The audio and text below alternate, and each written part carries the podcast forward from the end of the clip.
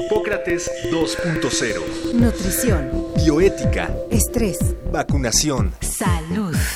El Programa Universitario de Investigación en Salud y Radio UNAM presentan Hipócrates 2.0. Investigación y vanguardia en salud.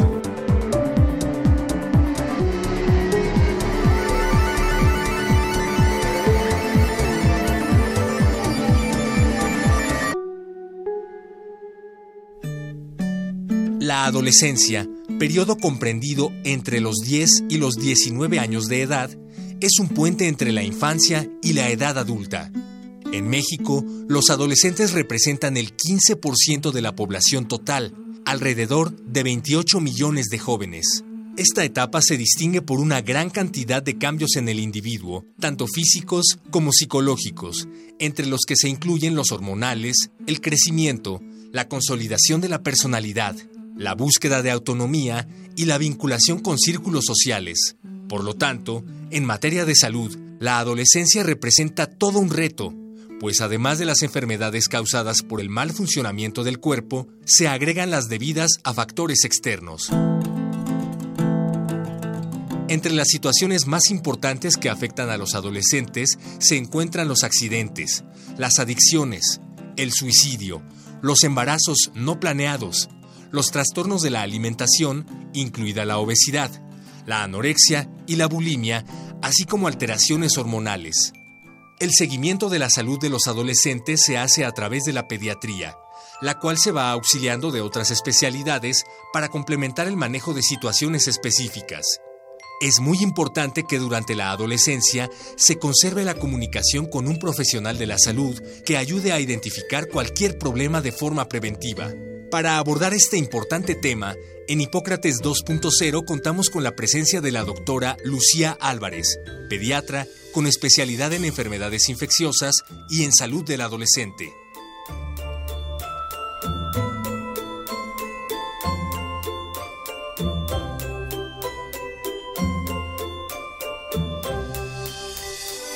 Bienvenidos una vez más a Hipócrates 2.0.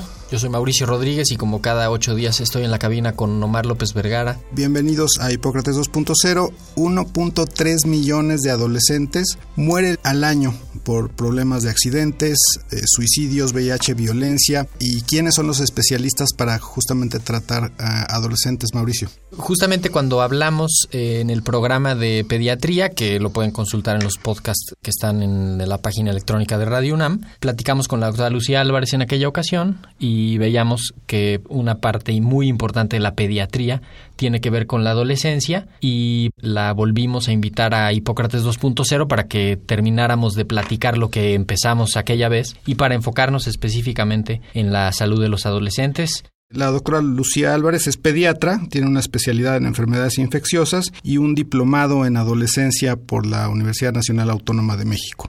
Bienvenida, Lucía. Te preguntaba antes de comenzar el programa si un diplomado en la UNAM, que es pues lo que se tiene para especializarse en adolescencia, no es poco. Debería ser una especialidad quizá como la pediatría de varios años en donde pues estudian todos los problemas que pueden tener particularmente los adolescentes.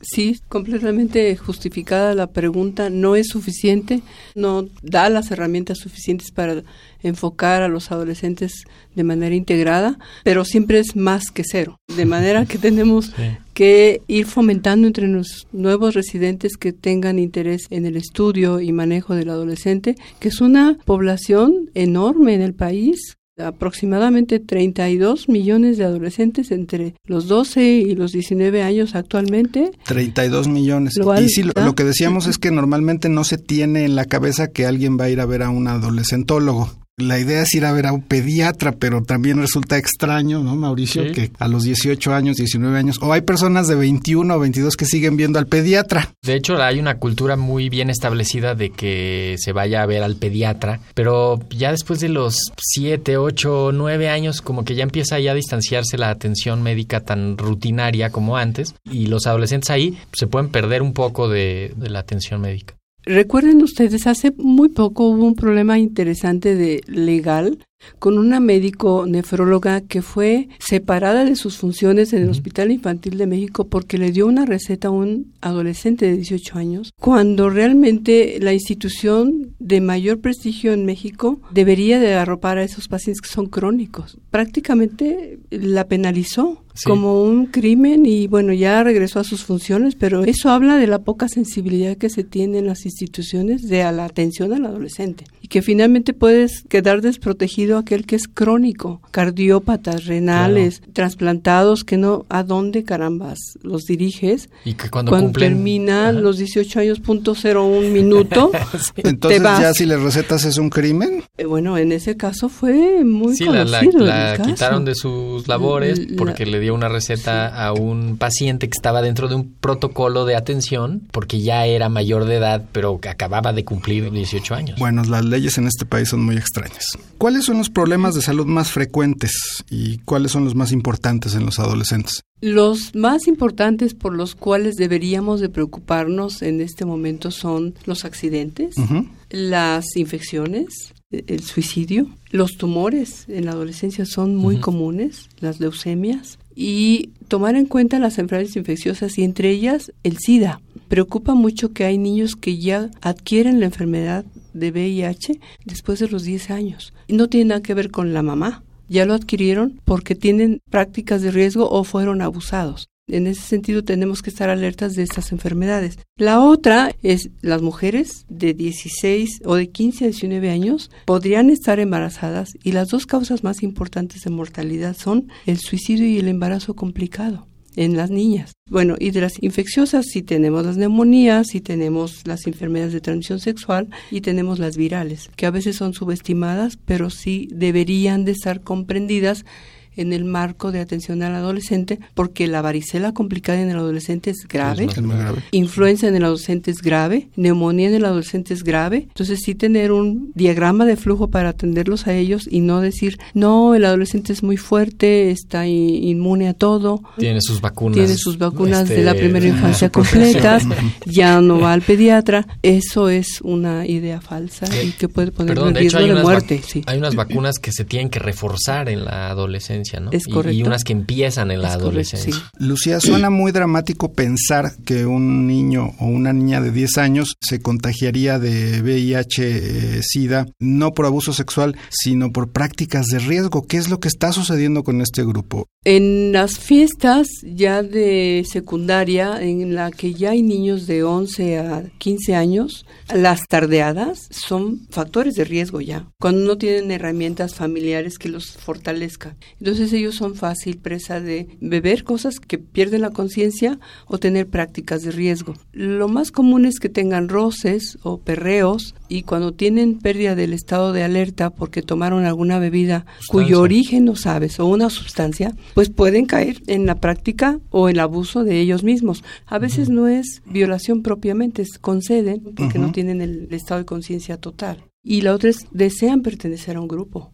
Eso es una muy interesante condición del adolescente. Entonces, para ser parte de mi grupo debes llevar este ritual. Uno de ellos es primera relación sexual sin protección primera toma de alcohol sin, medida o cortarse, auto, o lesionarse y son parte del rito para entrar a un grupo que finalmente también terminan rechazados.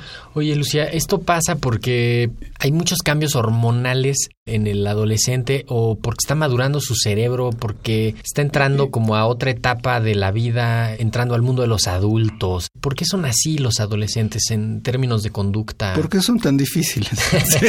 no, los adolescentes no son difíciles. A mí me divierten muchísimo. Yo cada vez que veo a un adolescente, para mí es un reto. Lo primero que hago es saludarle. Él es lo más importante cuando hay en el consultorio los papás y el joven. Él o la señorita son los más importantes. Sí hay una, un bonche de hormonas que están en ese momento expresándose desde la, desde la perspectiva física y el desarrollo sexual, y reconocer que tienen crecimiento de sus mamas, reconocer que tienen un pene, que ese pene responde al estímulo externo y, aunque no se toquen, reconocen que ya tienen sueños húmedos. Eh, el ver una imagen para ellos es suficiente para la masturbación y sensaciones satisfactorias. Quizás se nos olvida, pero todos pasamos por ahí. Y La sexualidad existe desde que nace que se expresa de otra manera cuando es joven, de 7 a 10 años, empieza a reconocer que si se acerca a alguien o si lo toca a alguien tiene sensaciones agradables o que si amanece húmedo es porque tuvo un sueño que Excitante. lo erotizó. Y la otra interesante circunstancia es que un niño que está durmiendo con sus papás o cerca de adultos que lo están erotizando tempranamente tiene mucho que ver en cómo se expresa también el- el, joven. Si él oye que sus papás tienen actividad íntima, él se erotiza. Sus sensaciones existen, pero se erotiza tempranamente. Que no es malo, ¿no? No es malo, tampoco. Digo, hay que aclararlo porque pareciera como que le va a hacer daño a ese niño estar oyendo que los papás tienen una relación placentera, quizá platicarlo, no sé, pero No, Pues, es- no lo sé, esta situación no, del colecho, sí, sí, sí, interesante, pues sí, efectivamente erotiza, pero también estamos hablando de unas situaciones económicas en las cuales quizá por las limitaciones donde hay solo una habitación, todos duermen en el mismo cuarto y sería difícil pensar en que no se eroticen los niños a edades quizá en las que no deberían erotizarse todavía, si lo comparamos con una casa habitación en Estados Unidos o en algún país desarrollado, pues esto no sucedería, ¿no?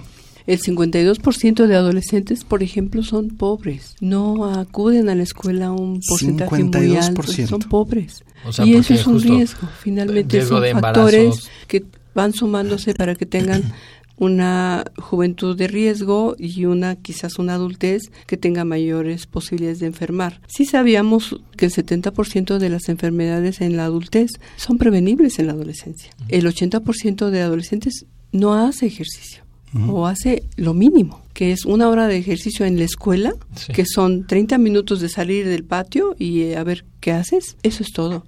Y aunque en Sanud dice que subió un poco la actividad deportiva en los niños más que en las niñas, pues no subió más allá del 8-10%. Entonces hay que trabajarle. Pero gran cantidad de enfermedades que pueden prevenirse desde la niñez y la adolescencia, no las intervenimos. y la nutrición, ¿no? Y- Cosa- sí, es un bueno, momento muy importante. Obesidad, Sobre todo porque por ahí alrededor de esos años probablemente se va a independizar el individuo y tuvo que haber aprendido a cocinarse, a comer bien, a abastecerse bien y eso como que no se le ha dado mucho énfasis, incluso seguramente lo están viendo que hay más adolescentes obesos que están empezando a tener diabetes en edades más jóvenes y eso les va a traer problemas que antes los estaban viendo a los 60 años, pues ahora ya los van a tener a los 40 o que entraron desde niños siendo obesos a la adolescencia y les produjo eso problemas de discriminación, bullying,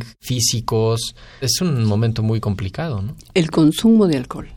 El consumo de alcohol y de sustancias también son prevenibles, pero también es un riesgo enorme. El blanco de la industria del tabaco y del alcohol, pues son los niños de 10 a 15 años. Ahí te inicias y ahí se enganchan fácil. Eh, Es un rito a veces familiar que dice, bueno, hijo, toma un traguito de, de rompope, un traguito de vino para que cuando te ofrezcan allá Mejor. sepas Ajá. manejarlo.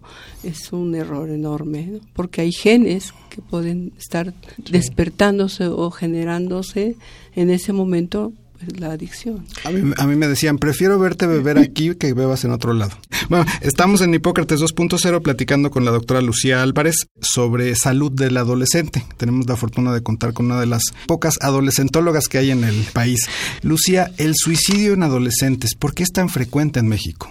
Hablábamos de los ritos y eso es uno de ellos. La otra es, el adolescente está profundamente solo, en la escuela y en la casa. El escenario de los papás actualmente es que lo suponen completamente independiente. Él puede bañarse, puede desayunar solo, puede armar su mochila y puede irse a la escuela de manera generalmente en transporte solo y eso hace que también él si no tiene un bagaje y una autoestima y herramientas que en la familia se hayan adquirido, fácilmente puede caer en prácticas raras o de riesgo o ritos. Y uno de los ritos es hacerse daño. y Cortarse. Cortarse. Inicialmente se corta. Y los que más completan el suicidio son los niños. Las niñas terminan lastimándose o tatuándose, que ese es otro de los temas interesantes de la adolescencia, aunque hay unos hombres de 40 o 50 que siguen tatuándose. Quizás una adolescencia tardía, muy, muy tardía, pero finalmente... Tiene la misma motivación que, el, Ahora, que el de 12, eh, 13. Tiene que ver el ambiente familiar, tiene que ver el contexto país, el que en un futuro ven oportunidades truncas, posiblemente también un trastorno depresivo o trastorno de ansiedad no identificado por los adultos. Es lamentable porque te está gritando que lo veas o que lo atiendas y no volteas a verlo. aunque también buscan esta privacidad y un poco se alejan de la convivencia, pienso también que en la adolescencia ya se desgastaron un poco las relaciones en casa por nada más de diario estar en el ir y venir, si no se manejan bien, ¿no? Si hay una cosa impositiva, si hay una cosa autoritaria. Y con esto que mencionas ahorita, pienso en, en el asunto de las oportunidades. ¿Qué tanto son muchas oportunidades? Porque pienso que hay problemas relacionados con los adolescentes que tienen mucho, pero también con los que no tienen nada, ¿no? Entonces, pues, tiene que haber un balance de deporte, arte, familia, amor, este, literatura, fiesta, alguna sustancia para que también pasen por ahí de manera responsable y se consoliden en adultos más enteros, ¿no? ¿Cómo se balancea esto de no abandonarlo, no asfixiarlo? Hay diferentes familias en el mundo, las familias que son autoritarias, las familias que son extremadamente permisivas y las familias que son más asertivas y que pueden dar libertad a los chicos. Las autoritarias, finalmente, también el chico se va volviendo autoritario y va copiando, siendo espejo de lo que está pasando en su hogar. Hay unos que soportan y superan esto, y eso es resiliencia. Y hay unos que no, que se rebelan y está bien que se rebelen. Los que no se rebelan es los que dan un poquito más de preocupación. ¿Por qué te quedas en silencio? Y esos son los que deberíamos visualizar. Exactamente. Un sí. adolescente que no se revela es un problema, ¿no? Sí. Y en la misma familia dice, no te preocupes de Paco, él está tranquilo, no dice nada. Preocúpate de aquel que está de fiesta toda la vida. Debes de visualizar qué está pasando con Paco. O está muy solo, se pasa en televisor o en electrónicos más de tres o seis horas solo, probablemente con prácticas en los que están incitándolos a juegos o ritos que ponen en riesgo su vida y en un santiamén sucede el, el suicidio. ¿Cómo fortalecerlos? La familia es el elemento, pero la familia no necesariamente, como decíamos en la otra plática, puede haber otro tipo de familia o otro tipo de apoyos. Quizás los tíos, las tías, los abuelos que tienen una comprensión de lo que está pasando con el chico, preguntarle a él con quién se está comunicando mejor. Y si él te dice que es con un amigo o con una tía, fortalecer esa relación como pediatra también, porque el pediatra sirve muchísimo en el escenario de- del cambio. El niño cuando dice, ya no quiero ser Niño. no quiero ser adolescente, estoy pasando de los 11 a los 12, me está creciendo algo y, y no quiero. Y se tapan con playeras, no quieren que se les vea los caracteres sexuales secundarios, el vellito, no, no quiero, yo sigo siendo niña. Es doloroso para los papás y doloroso para el niño perder esa niñez pero también hay que explicarles lo fabuloso que es ser adolescente, lo beneficioso que es crecer y ponerse guapo o guapa. Eso es parte de nosotros, de los médicos. Fortalecer eso, decirle cómo te estás viendo en el espejo, cómo te va en tu materia. No vestirte como adolescente, claro que no, pero sí ponerte en el contexto que está viviendo. El adolescente, cuando se acerca al pediatra, es una maravilla, pero también el pediatra debe ser muy sutil en la pregunta y tampoco enjuiciarlo nunca. Es ahí donde se establece una comunicación importante con el joven. ¿Cada cuánto tiene que ir un adolescente a, Ah, muy al buena pediatra? pregunta. Nunca debe dejarse de ir a ver al pediatra al menos dos veces al año. Y si es un adolescente que tiene dificultades con alguna mm, condición de salud, que es asmático, que es cardiópata, que es alérgico o que tiene hasta problemas de atención, lo puedes ver cada tres meses y las vacunas. Después de cierta edad tiene que reforzarlo con hepatitis, con tosferina, tétanos y con la vacuna para Sí, virus del papiloma. sí, sí, sí. Eh, pienso, re- recientemente que- leí que alrededor del 90% de la atención de la salud se da en el sector público. Esto que describes suena muy al medio privado y es una cosa muy diferente de lo que ocurre en la realidad de la atención pública, que es la mayoría. ¿Cómo se tratan a los adolescentes? Porque no sé si dentro del IMSS, que tiene una carga de consulta muy importante, hay un programa en el que las puertas están abiertas para los adolescentes, para cuando quieran ir a una consulta sana. ¿Cómo se puede lograr eso en, en la vida institucional pública?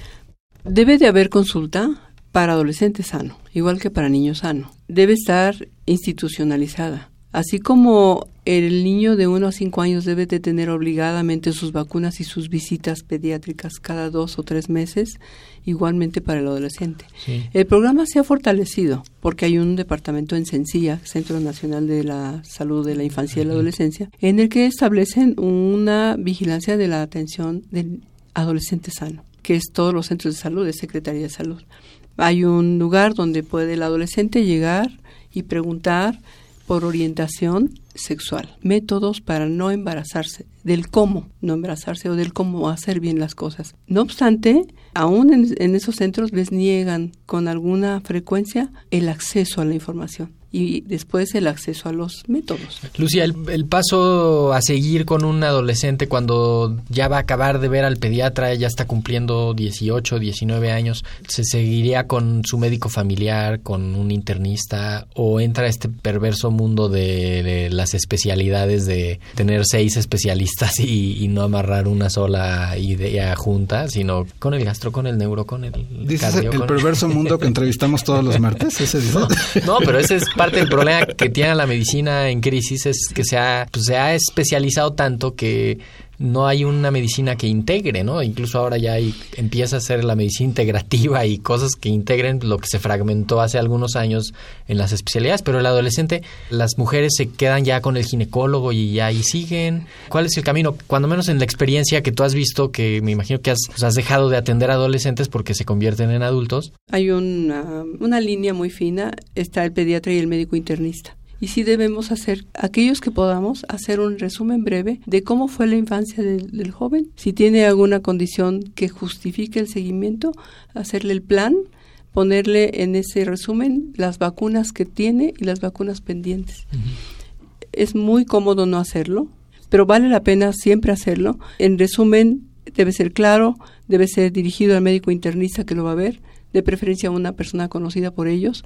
A las chicas yo recomiendo mucho que no sea la ginecóloga de la mamá. A los chicos les recomiendo que no sea el urólogo del papá, okay. que sea independiente la atención uh -huh. de los dos, porque se va a sentir más cómodo. Pero es muy cómodo. Te lleva la ginecóloga desde los 11 o 12 años y uh -huh. tampoco. Y quizá que Omar nos ayude también psicología y adolescencia siempre es necesario no este normalmente tipo... se les manda cuando tienen problemas de conducta como trastorno oposicionista desafiante es decir cuando están rompiendo cosas o tienen problemas de ira pero normalmente no acuden cuando tienen otro tipo de problemas como depresión o si hay algún problema de autismo en algún grado. Generalmente no generalmente acuden a consulta cuando sí están teniendo pues un trastorno de conducta muy grave como siempre en México solo cuando algo muy grave sucede asiste no sé cuál sea tu opinión, Lucía. De hecho, en las escuelas actualmente están trabajando mucho en el, la identificación de este tipo de, de jóvenes. Si identifican que están consumiendo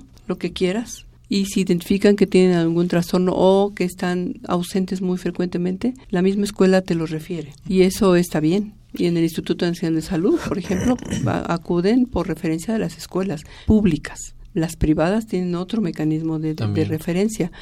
Pues hay muchos temas que quedan en el tintero, no nos ha dado tiempo de hablar sobre problemas de alimentación, trastornos de alimentación, hay eh, muchos temas que quedan pendientes. Eh, Lucía, te agradecemos mucho haber estado con nosotros en Hipócrates 2.0, lamentablemente tenemos que despedirnos, se nos acaba el tiempo, pero eh, seguramente te invitaremos en otra ocasión para seguir platicando de este tema, pues que es muy vasto, que yo insisto y propugnaría porque si hubiera más conciencia para que hubiera más especialistas como tú en medicina del adolescente. Mauricio. Muchísimas gracias, Lucía.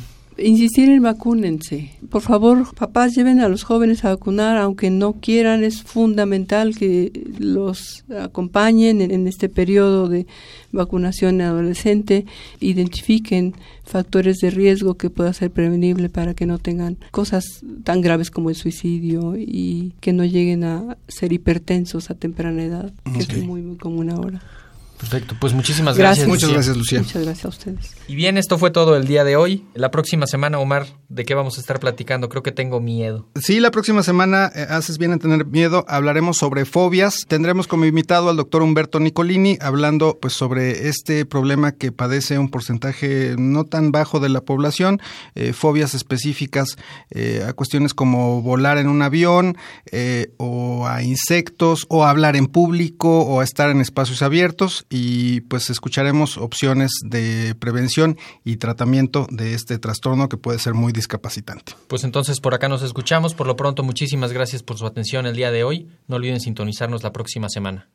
Agradecemos al doctor Samuel Ponce de León, coordinador del PUIS y coordinador académico de la serie el Programa Universitario de Investigación en Salud y Radio UNAM agradecen tu escucha. Te esperamos la siguiente semana para platicar sobre lo último en materia de salud e investigación en Hipócrates 2.0. Investigación y vanguardia en salud. Se despiden de ti en la producción Patti Gamboa, Héctor Castañeda y Alejandra Gómez. Hipócrates 2.0. Radio UNAM. Experiencia sonora.